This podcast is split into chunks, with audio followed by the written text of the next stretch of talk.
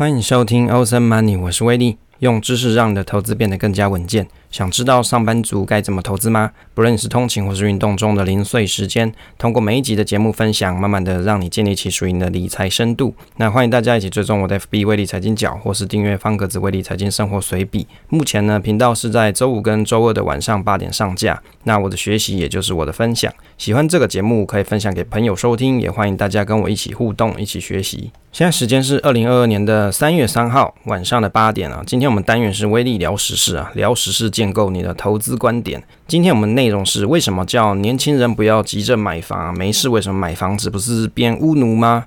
啊，首先开头闲聊的部分啊，最近这个宝宝要送保姆啦，那就老婆就跟我讲说啊，她早上在送保姆的过程中啊，会看到其他的妈妈也在送小孩。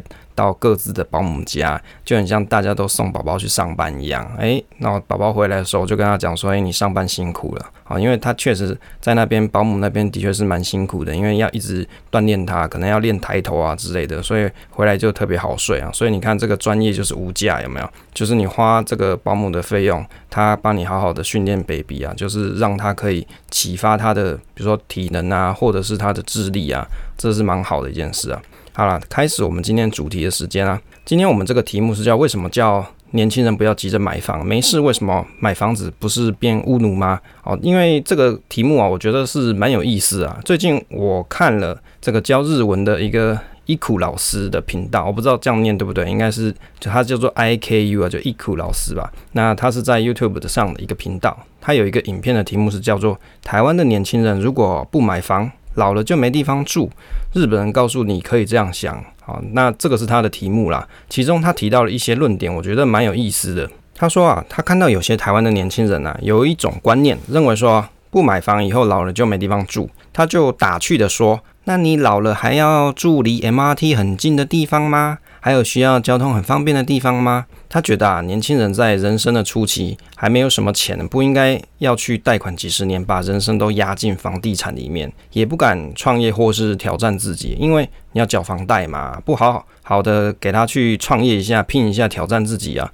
那你就先拿去缴房贷，这样子你就被房子绑住了。他认为年轻的时候你去挑战一下自己啊，即便这个失败也没有什么关系啊。他其实不是要大家不要。年轻买房子，他认为说，其实你有能力买当然 OK 啊，问题就是你没有能力又硬要去扛房贷，就不是很好。应该是先到处去找钱出来，就生钱出来啦。那等有足够的经济实力的时候，你才去买房子，这样才不会因为房贷而局限住你自己的人生啊。另外，他还感叹台湾的房子啊，真的卖太贵。他以为搭配台湾的薪资水平呢，比较合理的房价应该在三百万左右，这是台币啊，不是日币哦。当然，就威利的看法来说，年轻人想创业多赚一些钱，并不是不好。但是像这个政府的统计啊，新创的企业啊，只有一 percent 的存活率啊。那国人爱创业，通常是从二十八岁开始，大概平均维持三点九年，最短大概二十九天就收摊了。那这个中华征信所曾经。在这个经济部的中小企业白皮书里面有做过推算，二零一一年到二零一六年的期间，新创公司大概在三年、四年、五年的存活率啊，平均是八十六趴、七十七趴跟六十八趴。也就是说，在这个三五年里面啊，你可以存活率的这个几率啊是有限的。这个趋势就是你的。新创公司的年限啊越长啊，这个存活率越低啦。这个市场先生有写过一篇文章啊，他在讨论创业真的很危险吗？这一个文章这个议题里面啊，他有提到，其实他认为说，重点是在于风险管控。其实年轻人创业不是不行，但问题就是你不要盲创嘛，就盲创就是指说你眼睛瞎着在那边创啊，瞎着眼睛创业，这样就跟你拿钱去打水漂一样，没有什么成果。事情要能够成功啊，首先是要方向要对。那方向要对的前提就是你要有相应的知识背景，例如说你可以去参加政府的创业辅导课程。其次，你就是要可以控制面对失败后的损失带来的风险。其实这个跟投资也是差不多的事情啊。因为基本上你做创业就是一种投资嘛，只是在于说它所就是你关注的标的的方向是不一样的。创业的话，你必须要为了你自己的这个事业所打拼，那你要先选定你有利基的方向，那你的商业模式你要找到。那投资是不太一样，就是你要选对一个好的标的，然后把你的资金放注进去，那期待未来它是有好的成果哦，就配合你的眼光，可能有一些好的成果。这样其实它本质上很相近啊，但是呢，创业它的风险可能比起你做小额投资来说，它是高的比较多。我以为啊，比起创业的不确定性啊，绝大多数的人应该是选择当一个上班族是居多啦。但是当上班族不代表说你买不起房子啊，非得一一定要创业才有足够的钱买房。但问题是在于说，有限的金钱下能买多少价位的房子，跟你真的无法负担的时候，不要去硬撑买哦，这两个关键啊才是重点。那到底为什么要买房呢？这个年轻人呐、到底要不要急着买房？这个问题其实是一个开放式的题目啊。有些朋友很想早一点有房子可以安定生活，有些朋友可能工作也居无定所，长期出差在海外，也不一定需要在年轻的时候就买一个房子居住啊。像威利的朋友，那长期可能在海外上班嘛，这样子一下可能他待在新加坡，一下又要换上海的工作去上班，这样何须要决定要买一间房呢？在威利的父母的年代啊，他们从年轻二十几岁的时候就开始买了房子，那贷款了二十几年就给他办下去。在他们的观念里啊，那要成家养育小孩，就势必要一个安定的居所。早年一开始他们是先租房子嘛，就是租房子然后成立家庭，但是认为说缴房租缴得再久，这个房子也不会是自己的。对他们来说，尽早买房子就是累积自己的财富跟资产，那以后还可以留给子孙啊，至少这是一个可以遮风避雨的居所。这种安心的感觉是无与伦比的可贵啊！这是对威利的父母来说，他们是这个样子的观念。那在威利出社会之后啊，上班以后啊，基本上也是这样，没钱嘛，就跟你各位一样嘛。虽然我是硕士。毕业进的科技业好像起薪比这一般的公司好像好一些，但也完全付不出头期款啊。即使是在桃园买房子啊，买个三房含车位啊，十年内也要八百到一千万。是我当年那个时候啊，那用一千万来算，你贷款八成啊，头期大概也要两百万。即便是要买房，在当年也是要存好一阵子啊。当然，就现在二零二二年来看啊，买房的这个价格又要更高了。只能说要有一个自己的房子啊，大不易啊。当然，在威利父母那个年代，那时候他们的房贷利率是很高的，可能有七八趴以上，就是跟现在的房贷利率相比啊，这个比如说一点五、一点六趴，甚至你是公务人员或是你的职业比较好一点，你也有机会贷到更低。那在当年呢、啊，我小时候就看父母哦，就是每个月可能就要烦恼说啊，这个房贷怎么缴？哦，到底这个钱要从哪里凑来？所以我就会觉得啊。这个为了硬要买，好像也真的是蛮辛苦的。当然，在我这个年代的时候，这个房贷利率算是蛮低的啦。只是说每个月还是要有一个基本的开销要去付这个现金流。那为什么想要买房呢？好，这个问题就回到威利的身上嘛。哈，因为这个租房子啊，真的是太麻烦了，时常会遇到一些问题，需要被迫搬家。例如说房租涨价，或是房子有大漏水之类的。那可能也遇到一些屋主嘛，他不是很积极处理。反正房子都租人了嘛，那就是请房客自己去处理嘛。那我还记得说，有一年租的时候啊，这怎么样？因为刮台风啊。漏了大水，大家知道那刮台风嘛？外面咻咻咻的在那边叫嘛，那个水一直飘来飘来，一直飘嘛。结果呢，这个房间的床啊，全部都湿了。但是因为这个问题很严重啊，那我就跟房东讲嘛，房东就说啊，这个我也不方便去看了，不然你就叫师傅来看看多少钱，你自己再跟我讲啊，这个钱在报账嘛。那师傅就来啦，那我就约了他嘛，他也来了，他就看了看说啊，你这个漏水啊。要拆天花板啊！这公道价八万一，要先拆坐垫啊，不是？他也是蛮公道，他就说你这问题要先拆天花板啦，不然不能修啊。这个因为要打胶在天花板，因为你要打胶嘛，你天花板肯定是整片要拆掉，所以啊，即使要修，我大概也不能住在那里。由于这个房东啊，他平常也是住在海，这个不是海外啊，是住在外县市，就是不是住在桃园的人，这样子呢，他也不是很积极想要过来处理，因为。光这个车程他就觉得很累了。其次啊，就是当年租屋的时候啊，是没有办法迁户籍啊。如果说有老婆小孩，结果还是没有一个户籍可以入籍啊，不管是就学或是未来要领一些育儿补助，也是蛮麻烦的。嗯，在当年是没有办法迁户籍啊，可能你要去找一些亲朋好友，或者是你真的要是去拜托这个房东啊，他才可能给你去迁户籍啊。这个参考这个信义房屋的房屋知识网啊，他说在二零二零年的九月开始啊，内政部新租赁契约在九月一号就生效。它其中有明确记载说，不得记载承租人不得迁入户籍的这个条款。内政部的公告说，在没有房东的同意底下，房客可以拿着公证租约或是居住证明文件，加上请求户政事务所实际调查居住事实，还是可以申请迁入户籍啊。有这样子法规政策是蛮好的哦，就是在我当年租房子的时候是没有啦。但是我个人认为啦，还是要跟房东讲一下，还是要人家同意一下，因为有很多房东啊，他其实为了避免缴出租的所得的税金呢，会私下跟房客讲说不要报税，因此租客也没有办法申请租屋的补助。我也记得当年我的房东也跟我讲过类似的话，我也没有领过什么租屋补助啦，我看报纸才知道有这个东西啊，这个玩意儿。这个其实这个政策是蛮好的，为什么说建议还是要跟房东取得一个共识、一个同意啊？因为原则上你要迁入户籍嘛，那你们是可能是有签签约说哦，比如说一年租约啊，或是两年租约，但是时间到期了，那他一个老大不不快乐，他可能就叫你搬走了嘛，因为你们租约结束了，他是可以叫你搬的。所以如果你想要住的长长久久，还是要跟人家好好的沟通一下。关于这个租屋补助啊，参考住商不动产的网页，它有介绍。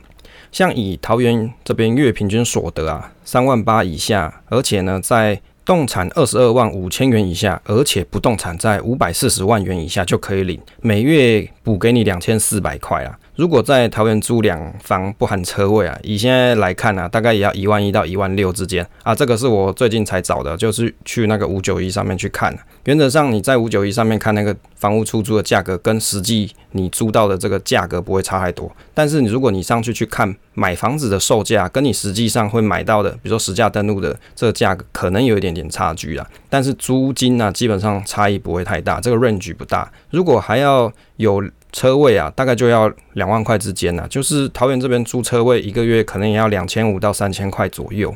那你加上管理费，像一般的大楼一两千块，像现在两千块的管理费是很常见的。所以其实你加一加，你每个月在房子这边的现金流，你大概就要花到两万块，就是租屋这件事哦。但是你不要忘记啊，租屋租金的价格也会怎样？随时间上升嘛，它房价上升嘛，比如说想要租的人更多了，那它的租金的价格也会随时间上升。它其实不是不变的，但是买房由于贷款是固定金额，它会变动的是利率。但是因为国内的银行啊，利率调整的速度不是非常的快速，可能好几年才变动一次，因此相较于租金来说，可能金流的需求啊，这个波动反而是小一点点的。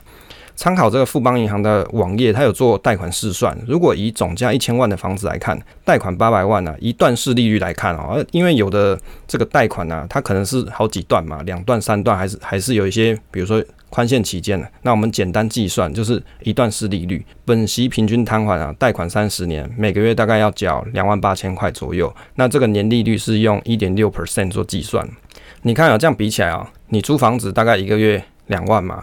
但是呢，如果你是买房子的话，贷款看起来就是多了八千块，就是以你贷款八百万来计算。但是呢，贷款缴完之时，你还可以得到一间房，可以依据你自己的需求规划房子的装潢跟设计，也可以买自己喜欢的大型电器，例如说装好一点的冷气机跟瓦斯烘衣机啊，不用怕随时租约结束要被赶走。好像威利自己就买个瓦斯型烘衣机，还有装。比较好一点的大金冷气机嘛，像这东西你搬家，像冷气啊，跟这个排油烟机啊，或是刚才讲这些瓦斯型烘衣机这些东西，如果你不是因为自己的房子啊，真的很难会想把好一点的东西来用，因为你。不晓得什么时候你可能就要搬家，那我买这个些东西，到时候要拆又很难拆，可能还要破坏装潢，那你就会想说以后带走也很麻烦嘛，所以你就不会去买，你不没有办法去提升你的生活品质啊，所以你的生活品质大概就是 keep 在租房子的这个 level 啊，就是你要往上提升，就是有点难度啊。这个不买房啊，老了就没有地方住吗？这个买房跟租房，其实这个两个方式都有人在过生活。参考新闻啊，有很多人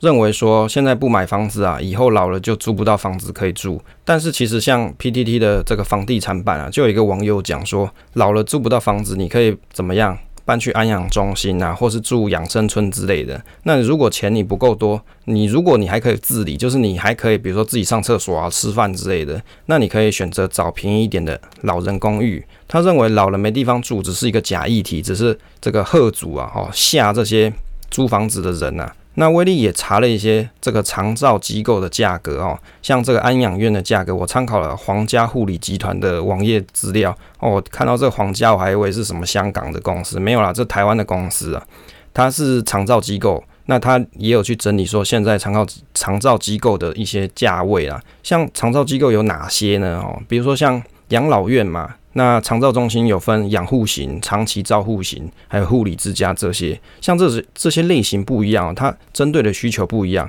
有的是你是可以自己自理的哦，可以自己吃饭啊、上厕所啊、洗澡这些，那你住养老院就可以。那如果你没有办法自理，你可能身体已经很虚弱了哦，你可能需要人家照顾啊，可能要喂食啊，比如帮助你上下这个大号之类的，那你就可能要去住一些养护型，或是长期照护型，或是护理之家。像护理之家大概就是三万到五万五之间。那你如果你可以自理，你就可以去选择住老人公寓啊，或是安养中心啊，这价格就 range 就很大哦。像这个养老院大概两万五到三万块之间。那像这个老人公寓，我有看到最便宜也有八千块到一万六，在台北。所以啊，但是呢，如果你今天你要住，比如说养护型的，好，或是护理之家这种等级，就是有人有专人在 service 你啊，就是在帮你照顾的，你可能就要缴到。可能三万五到五万五之间哦，就是也就是说，你老的时候啊，你要花多少钱，取决于你有多健康啦。那你如果你已经不健康了，你就已经没办法自理了，你可能上厕所也有困难了。那这时候啊，那你就要去住贵一点了。好，所以这个就是一个很现实的事情呢。好，所以大家是不是要好好保持健康啊，把自己的身体养好，老了才不用花太多钱呢？哈。参考这个长照银发网站啊，这个费用也有一两万左右的可以参考。那现在政府也有长照二点零，可以减轻大家的负担。像这个皇家护理集团，它有整理了长照二点零懒人包啊，也写得很不错。不过像这个安养院啊，或是养老院，在还可以自理的情况底下，你没有办法申请政府的补助。参考卫福部的官网啊，其实卫福部它有做了一些。就是文宣啊，大家可以上去看一看。毕竟这个生老病死啊，就是你每个人都要面对的嘛。像大家，如果你现在还在青壮年的年纪，你可能就要面对自己的父母，可能年纪比较大一点，那他可能就会需要长照的一个照顾啊。像这个卫福部的文宣上面有讲，像照顾以及专业服务，它政府可以补助的，会依据你的失能等级，每个月给付一万到三万六左右。那交通的接护服务也是依照失能等级来。计算也是差不多一千到两千四左右，就一千六到两千四百块左右。那如果你需要辅具或是居家无障碍的环境啊，改善服务一样，它也是会评估你的状况。那这个每年啊，给付可能会有到四万块左右。当然，他会去照什么一般户啊，或是中低收入户会去计算这个给付额度啊，这个就要实际每个人的 case by case 去算。还有像一个喘息服务，也是依据你的失能等级去算，大概是三万二到四万八之间。那他也是要去看你是一般户还是中低收入户，那会去决定说这个给付额度是多少。这个长照二点零啊，如果你有无法自理有这些状况的人，你都可以透过手机拨打一九六六这个长照服务专线，或是向各县市长期照顾管理中心提出申请补助。啊，在威力还没有研究这个东西的时候，其实我是不知道的。那我研究一下，我发现，诶，其实政府还是有做一些事情哦。好啊，那你要怎么有机会可以用到这个长照的服务？就是社会福利，六十五岁以上独居老人、衰弱的老人，六十五岁以上独居，而且你提不起劲。体重减轻或是下肢活动缓慢无力的老人，那失能者就是失去生活自理的。那比如说你行动不便，你需要协助吃饭，哦，要有人帮你搞上厕所、洗澡。那平地走动啊，或是穿脱衣服啊，这些六十五岁以上的老人、五十五以上的原住民、不分年龄的身心障碍者，就是你要领有这个身心障碍的证明或是手册的失能者，还有呢，五十岁以上的失智者，就是你表达能力已经降低了，记忆力降低、睡眠障碍，或是你已经产生幻觉的这种失智症状，被确诊为失智症，那你就可以享有啊这个长照二点零的照顾啦。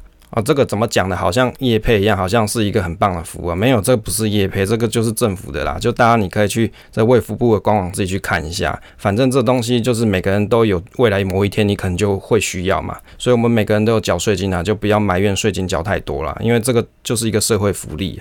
老人公寓啊，如果说你自己可以自理的情况底下，年满六十五岁，户籍如果在台北。哦，这边举例是以台北市阳明老人公寓来看价格啊、哦，这个收费是一万六千八好，那租双人房是两万五千四一个月。就是你可能是跟你的老伴呢、啊、一起去租啦，我是这样子想啊，所以它这有分两种 case，就是你一个人去，那就一万六千八哦，一六八啦，这很福气嘛。租双人房就是两万五千四。那如果说当退休年纪啊，已经没有上班的情况底下，诶，你是不是可以负担起这个月租啊？如果可以的话，老人公寓也是不错选择，你也不用去想说啊，我一定要在台北市买一个房子，那你不如可以去考虑住阳明山上。当然，它的环境是不是很不好，这个我不晓得。但是这个每个人，你可以依据你自己的经济能力的状况去挑选你喜欢的、你负担得起的这个老人公寓嘛，这是可以自己去挑选的，并不是说哦，就只有那几个，你只能去选那几个，也不是啊。全台湾到处都有。当你退休的时候，你又不一定要上班，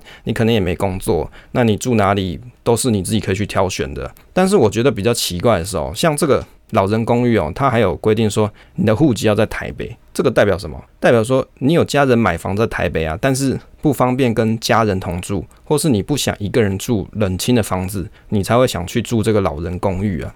这个老了是不需要怕说没有房子租这件事情啊，哦，就是事实上来讲啦，重点还是在于说你有没有足够经济能力可以去负担居住的需求。例如说租老人公寓就是一个不错的选择嘛。如果你的存款真的很足够，零贷款买下一个郊区的小平数房子，也是一个不错选择啊。当然啦、离医院近一点是更好的方案啊，因为老了常常跑医院嘛。这个我有几次机会啊，就是就是比如说请假带小朋友去医院看医生，那白天的时候啊，我就会发现说，哎，奇怪，为什么医院里面都是老人家在排队，就等挂号？你去看那个挂号或是领药的地方啊，真的早上大概八九点哦，就医院开的那个时间点，里面大部分都是老人家在看医生哦。我我也不知道，可能就是真的老人的时候，就是常常都会需要这这些，比如说看病的需求啊。所以啊，你如果可以住离医院近一点是更好。你不一定是要交通很方便的地方，但是你可能可以选择一个离这个照顾你啊，或者是看病啊比较近一点的地方。所以啊，从年轻的时候就要好好累积资产啊。这个累积资产不是只有这个欧卡呢，不是只有钱呐、就是你的身体健康也是一个重点啊。不要把老后的问题等老的时候才想解决的方案，现在你就要好好努力去实现它。实现什么？实现你老年后的生活。哦，你预期你想要怎么过，你现在就要先想好，哦，好好把你这个心里面预期的这个。状况啊，先把它实现出来，好，就要一步一步开始，慢慢实现它。不管你是要存钱还是要练身体嘛，好，所以回到今天这个题目啊，为什么要叫年轻人不要急着买房啊？这个伊苦老师他的说法就是说，在你年轻的时候，你还没有什么钱嘛，你不应该把买房子当做你的人生第一目标。他认为你应该先去拼一下啊，比如说多赚一点钱之后，那你再来选择说，哦，我现在要来好好买一间房，就是你的选择会比较多一点，这是他的认为啦。